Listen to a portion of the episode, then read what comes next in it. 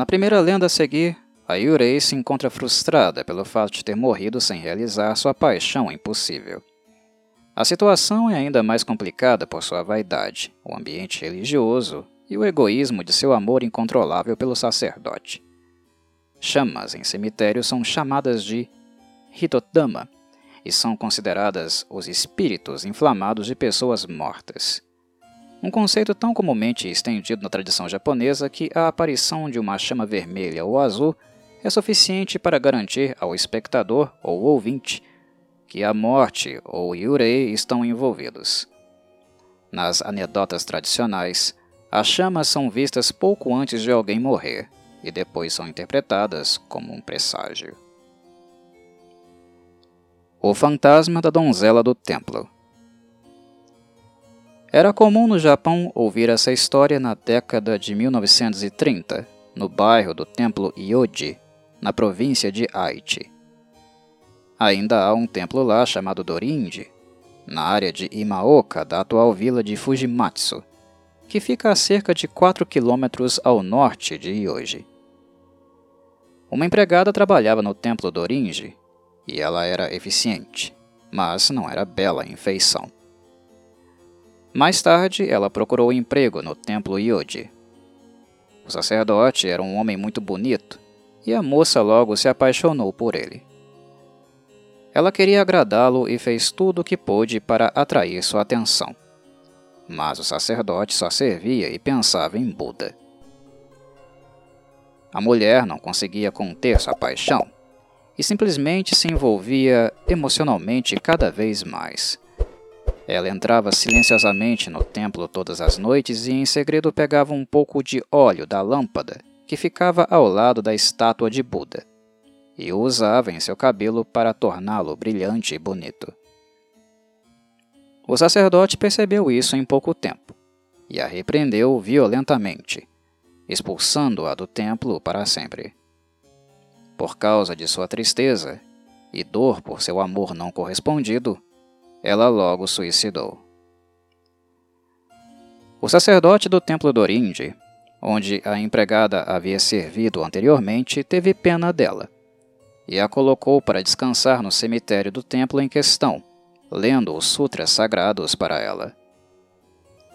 Mas depois do enterro, especialmente quando o tempo estava escuro e chuvoso, as pessoas começaram a ver todas as noites uma pequena luz azul subindo como uma vela do túmulo dessa donzela.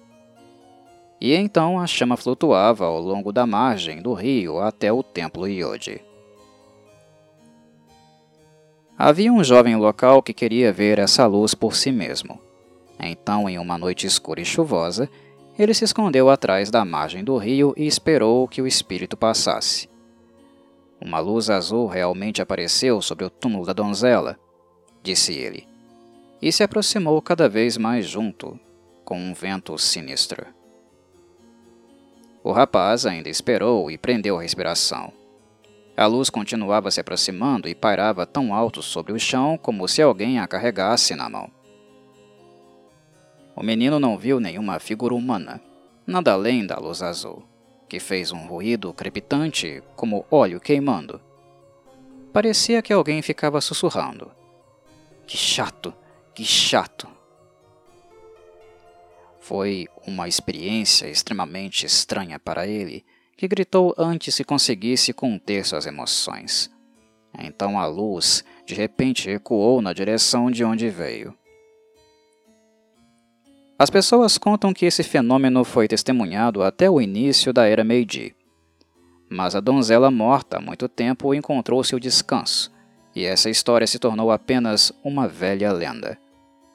Naqueles dias, porém, as pessoas diziam que esta luz poderia ser o espírito da morta, que continuava voltando após a morte, inquieta e não redimida, apaixonadamente triste por seu amor não realizado e punida por seu roubo do óleo sagrado do templo. Seu espírito percorria quatro quilômetros todas as noites do túmulo até o templo, para ver seu amado sacerdote e pedir perdão a Buda pelo roubo. O espírito de uma adorável serva. Havia um jovem funcionário público de boa aparência em Okinawa, que se apaixonou por uma jovem e bela serva. Mas seu amo, que era um homem muito rico, ansiava por ela e a desejava sexualmente. A moça, por sua vez, só estava interessada no amor daquele belo rapaz, e todas as noites eles se encontravam secretamente no jardim do homem rico. Ela estava com medo de seu amo, e concomitantemente continuava resistindo às tentativas dele de se aproximar. Um dia, porém, ele simplesmente a estuprou, ali mesmo em sua casa.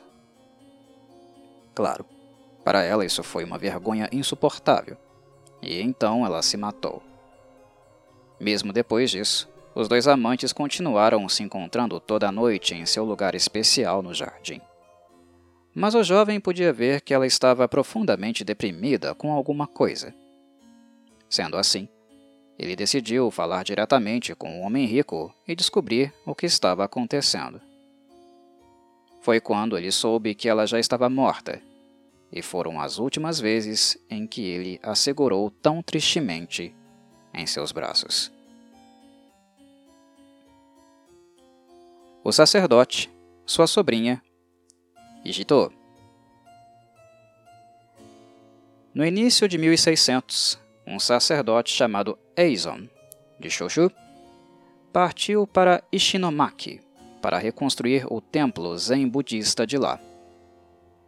Ele levou consigo sua jovem sobrinha, uma menina bonita e bem comportada.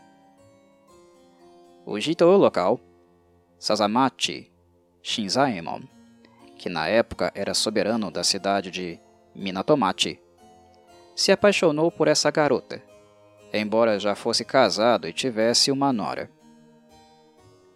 Ele exigiu ter a sobrinha do sacerdote como sua segunda esposa, o que ele se recusou a conceder, é claro, o que provocou a ira e o ressentimento do Jito, que se considerava um homem poderoso. Mais tarde, aconteceu um desentendimento entre o sacerdote e o Jito acerca da linha de fronteira entre suas terras. O Jito moveu uma ação legal contra o sacerdote no escritório civil, que tinha jurisdição sobre a área do templo e coletou assinaturas entre as pessoas que ele estava incitando. Caluniosamente o acusou de ter um caso de amor secreto com a sobrinha e conseguiu manobrar as coisas para que o sacerdote fosse banido para uma ilha chamada Enoshima. O sacerdote ficou tão indignado que amaldiçoou o Jito e sua família, e por causa de sua dor, recusou-se a comer, de modo que logo depois veio a falecer. Imediatamente após seu banimento, sua sobrinha foi trazida para a casa do Jito à força, mas ela rapidamente tirou a própria vida com um punhal, em vez de cair em suas mãos. Daquele momento em diante, as pessoas podiam ver uma luz estranha todas as noites na pequena montanha atrás da casa do Jito.